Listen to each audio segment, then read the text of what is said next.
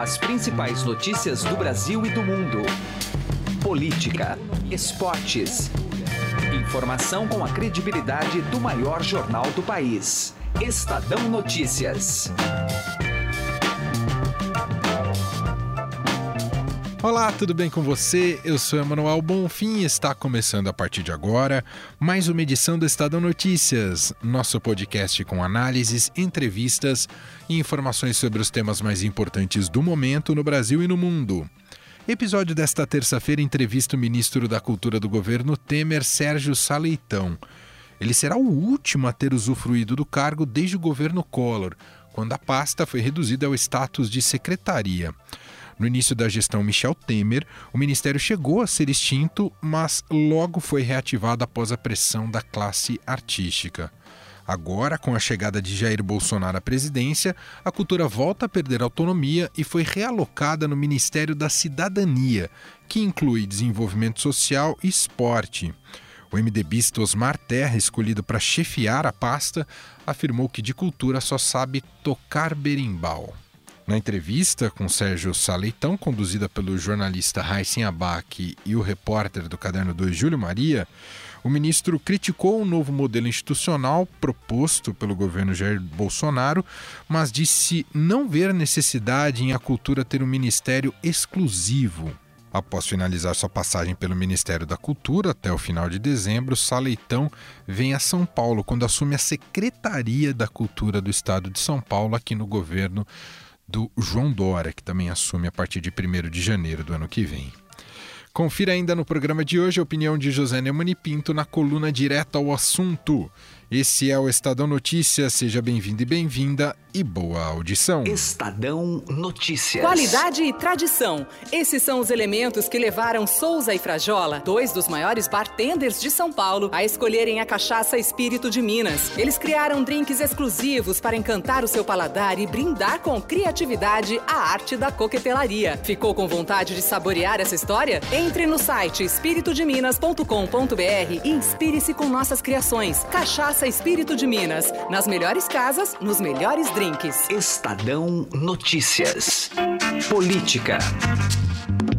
Ministério da Cultura está nos seus últimos dias. O destaque chega agora com Raíssen Abac. Nosso assunto agora é cultura, um balanço da cultura no governo Michel Temer e uma projeção de como será a cultura daqui para frente, não só no governo federal, mas também no governo do estado de São Paulo. Isso porque o nosso personagem é o ministro da Cultura atual do governo Temer, Sérgio Saleitão, e futuro secretário da Cultura aqui do estado de São Paulo no governo João Dória também. É, ministro, obrigado pela presença aqui conosco. É um prazer. Bom, o Júlio Maria, que é repórter do Caderno 2 do Estadão, também participa dessa conversa. Obrigado, Júlio, pela presença. Obrigado, Heisen. Queria começar com o ministro Sérgio Saleitão uh, fazendo um balanço. O que, que o senhor dá. Uh, o que, que o senhor pode fazer de balanço da gestão que o senhor está quase concluindo à frente do Ministério da Cultura? Bom, eu acho que nós conseguimos avanços significativos em várias áreas. Eu destacaria a questão da, da gestão.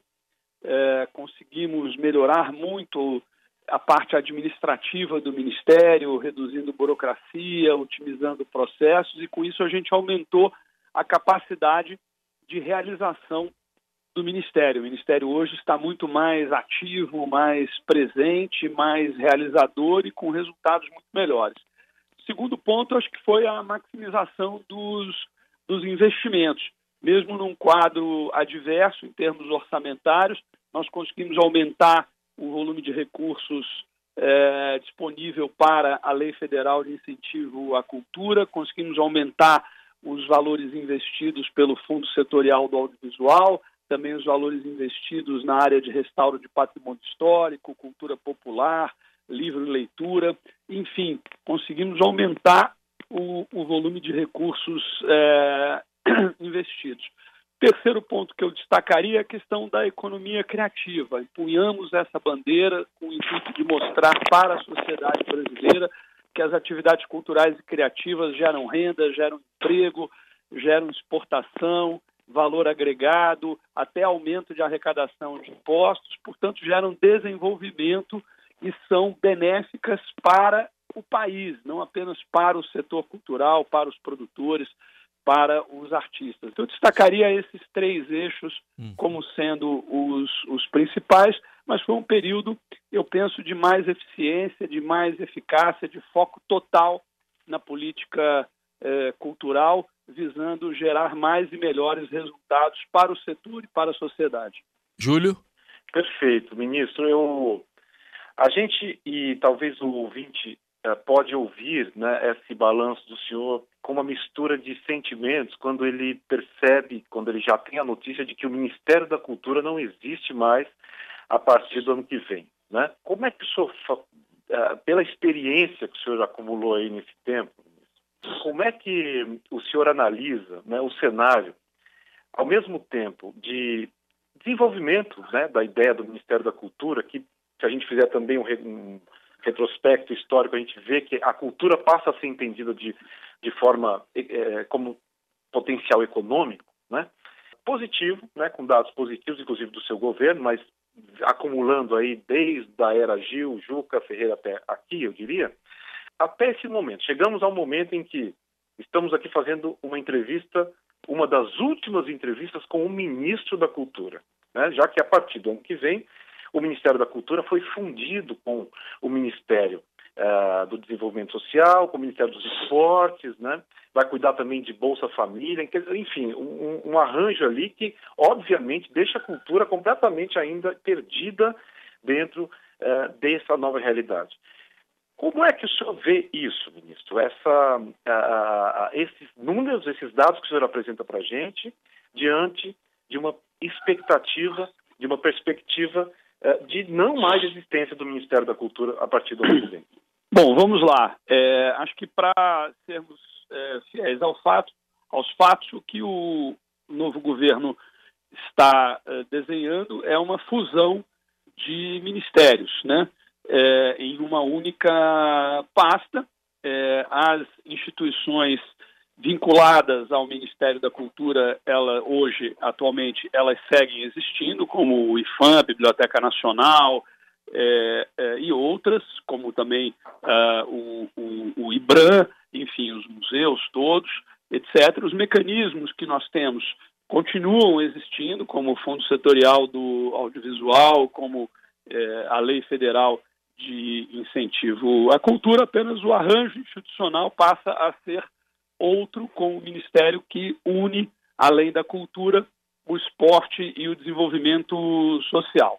Na minha visão, ponto número um, é, não é necessário que haja um ministério exclusivo para a cultura para que tenhamos uma política cultural efetiva capaz de gerar resultados é, positivos. Nós temos aí vários benchmarks, várias referências em termos de política cultural bem sucedida em países onde não há um ministério exclusivo, como, por exemplo, o Reino Unido, Coreia do Sul é, e, e, outros. Mas a cultura tem o seu lugar e um lugar de é, destaque. Então, esse é o primeiro ponto que eu gostaria de deixar bem claro.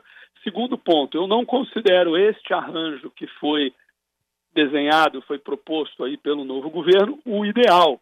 É, eu acho que, eu penso que seria teria sido muito mais interessante uma junção, uh, uma união da cultura com o turismo e com uh, o esporte, que são áreas muito sinérgicas e que uh, poderiam, inclusive, ser objeto de políticas transversais e complementares. Acho que é preciso aguardar para ver como a, a, a questão vai, vai ficar.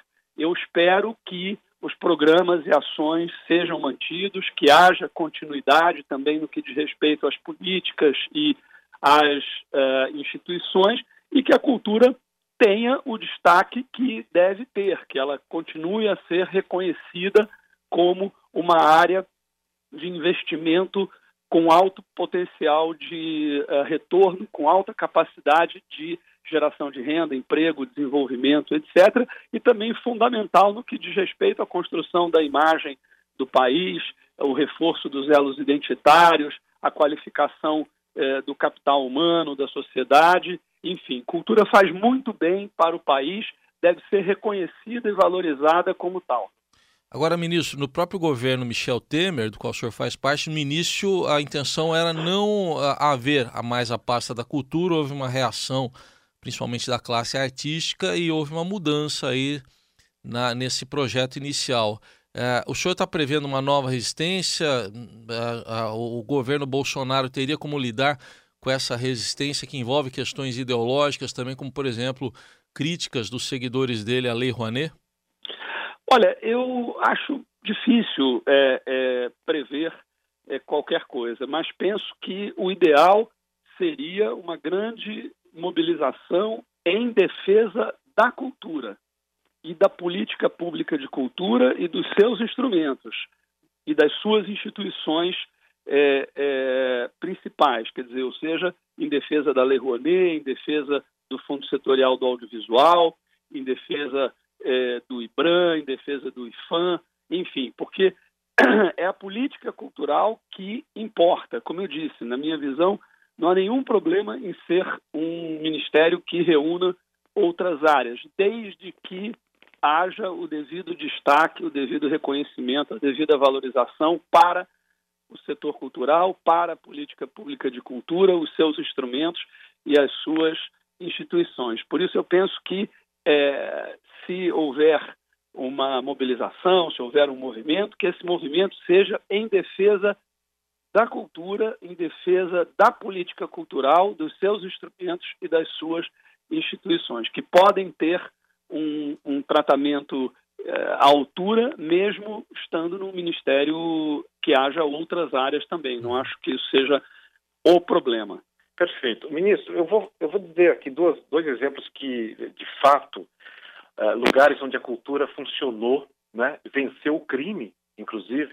E eu tenho certeza que o senhor conhece esses exemplos, mas eu, eu, eu queria deixar dizer agora, porque acho que o ouvinte merece saber, que é, como o senhor disse aqui no começo, como que a cultura é, de fato, um potencial econômico né, e, e social uh, grandioso, mas de uma forma que a gente parece que ainda não descobriu no Brasil. Né? Uh, o senhor conhece bem o exemplo de Medellín, né?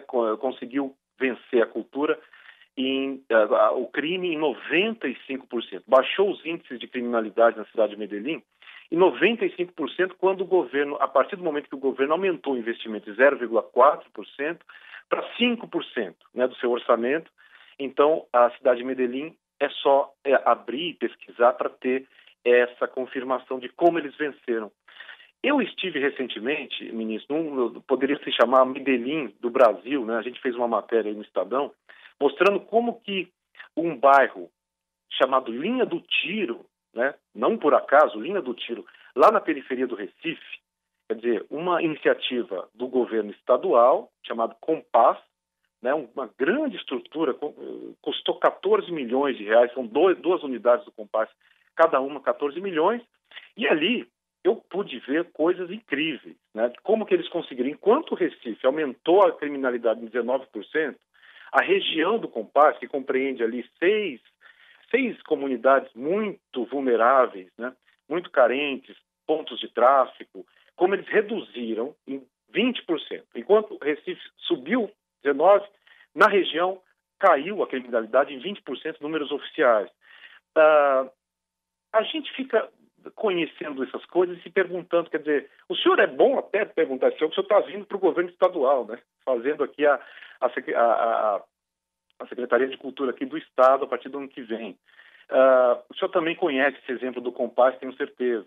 Uh, ah, isso faz parte, ministro, da sua uh, do seu campo aí de visão, podemos considerar né, que esses exemplos eles têm, parecem ainda muito pontuais, mas o senhor acredita que ações desse tipo possam ser feitas né, aqui no Brasil? Quer dizer, quando é que a gente vai ter uma Medellín de fato e não uma Medellín pontual, e não uma Medellín ah, ah, como aconteceu no Compaz, aqui eu estou dando exemplo, mas quando a gente vai ter de fato uma visão de política cultural voltada para desenvolvimento social, né, potencial econômico e baixa criminalidade. A gente vê que o efeito é imediato quando se tem um investimento cultural. Né? E, pergunto isso para o senhor, como é que o senhor vê esses exemplos e como é que o senhor pode ou não usá-los no momento que a gente está? Júlio, é, desde que eu tomei a decisão de trabalhar com gestão pública na área de cultura, é, isso aconteceu ali no final de 2002, quando é, Gilberto Gil foi indicado pelo ex-presidente Lula para ser ministro da Cultura, me chamou para uma conversa e me fez o convite para trabalhar é, com ele.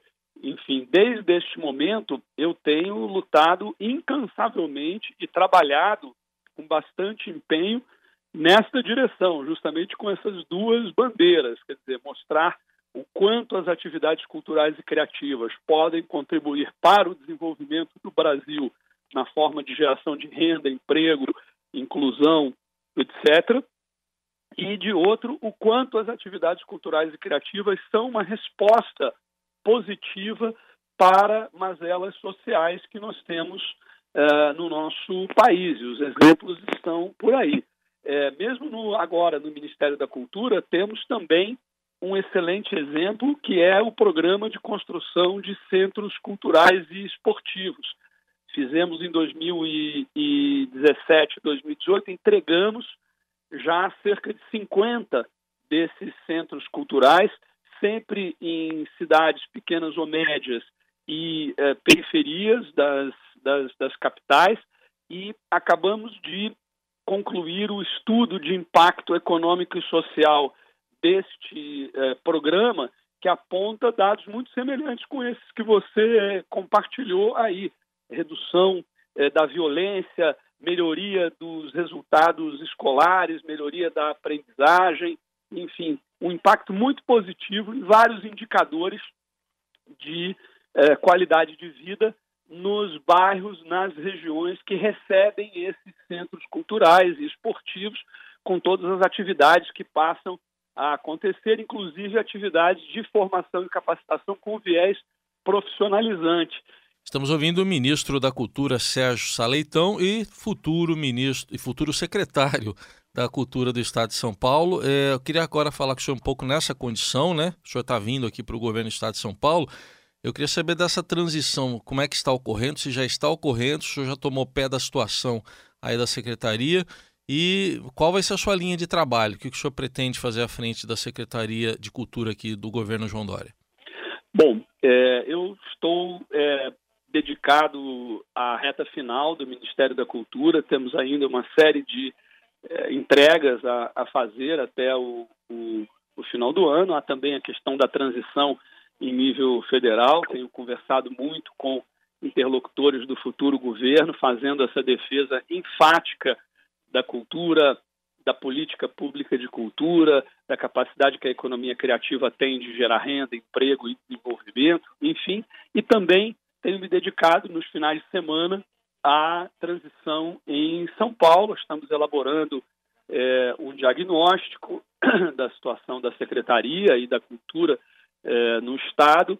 Faremos um processo de planejamento estratégico logo no início de janeiro, envolvendo também a equipe da secretaria para definir é, um plano de ação, as diretrizes, as metas, os indicadores de desempenho, etc. Já estou também levantando nomes com perfil técnico para formar a equipe. Fato é o seguinte: as atividades culturais e criativas em São Paulo têm um peso na economia do Estado ainda maior do que se pensarmos no conjunto do país. Se no país as atividades culturais e criativas representam 2,64% do, do nosso PIB, em São Paulo representam 3,9% é, do PIB. É, mais ou menos metade da economia criativa brasileira, tanto em termos de geração de riqueza, de contribuição para o PIB, quanto em termos de geração de empregos, mais da, cerca de metade da economia criativa brasileira está no estado de São Paulo. Então, obviamente, se há um estado brasileiro em que faz sentido ter uma política efetiva, é, visando resultados práticos para esta área, é São Paulo. Estou bastante entusiasmado é, recebi com ótimos olhos o convite do governador eleito João Dória e pretendo colocar, enfim, tudo que eu conheço, tudo que sei a respeito de política cultural, de gestão pública, a serviço da cultura de São Paulo nos próximos quatro anos. Nós ouvimos o ministro da Cultura, Sérgio Saleitão, futuro secretário da Cultura do Estado de São Paulo. Obrigado pela atenção. Até uma próxima oportunidade, ministro. Muito obrigado. Fico à disposição de vocês. Viva a cultura brasileira. Obrigado também ao Júlio Maria, repórter do Caderno 2 do Estadão. Até uma próxima, Júlio. Obrigado, Heisen. Obrigado, ministro. Até logo. Estadão Notícias.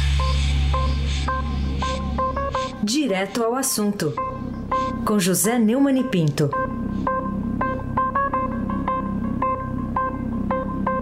Ontem no Jornal Dourado eu falei sobre o jantar do Arnold em Nova York, a farra dos guardanapos em Paris, mas eu queria mesmo comentar o converscote em Búzios com advogados e ministros, tudo junto e misturado. E ainda temos o nepotismo.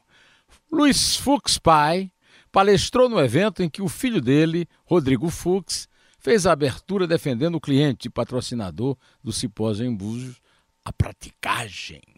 No quesito nepotismo, Fux Pai concorre à medalha de ouro. Para provar, basta lembrar o episódio para lá de polêmico da nomeação de sua filha Mariana Fux, desembargadora do Tribunal de Justiça do Rio de Janeiro. Mariana Fux foi nomeada pelo governador do Rio, Luiz Fernando Pezão, atualmente preso. Matéria de Malu Gaspar pela revista Piauí, excelente Justíssima Fux, de abril de 2016, relata que desde 2013 Fux comunicou então ao governador Sérgio Cabral a respeito da intenção da filha de ser desembargadora. Sérgio Cabral tinha sido cabo eleitoral de Fux para o Supremo em 2011. Mariana Fux era advogada do escritório de Sérgio Bermudes e foi a salda desembargadora com 35 anos. Ficou famosa uma festa que Sérgio Bermudes ia dar no apartamento dele de 800 metros quadrados, na zona sul do Rio de Janeiro, para comemorar os 60 anos do ministro Fux. Sérgio Bermudes já teria convidado 300 pessoas, além de todos os ministros do Supremo, os 180 desembargadores do Tribunal de Justiça do Rio, o prefeito Eduardo Cunha, da, da capital, e o governador Sérgio Cabral. Segundo se noticiou na época, a festa seria uma oportunidade para Mariana circular entre os eleitores, já que os desembargadores do TJ que escolhem a partir de uma lista o tríplice e os três nomes que serão apresentados ao governador, dando nomes aos bois, fazendo lobby. A festa foi cancelada porque Joaquim Barbosa criticou-a, considerando um conluio entre juízes e advogados. Você acha que tem outro nome para isso? O nome não é conluio mesmo?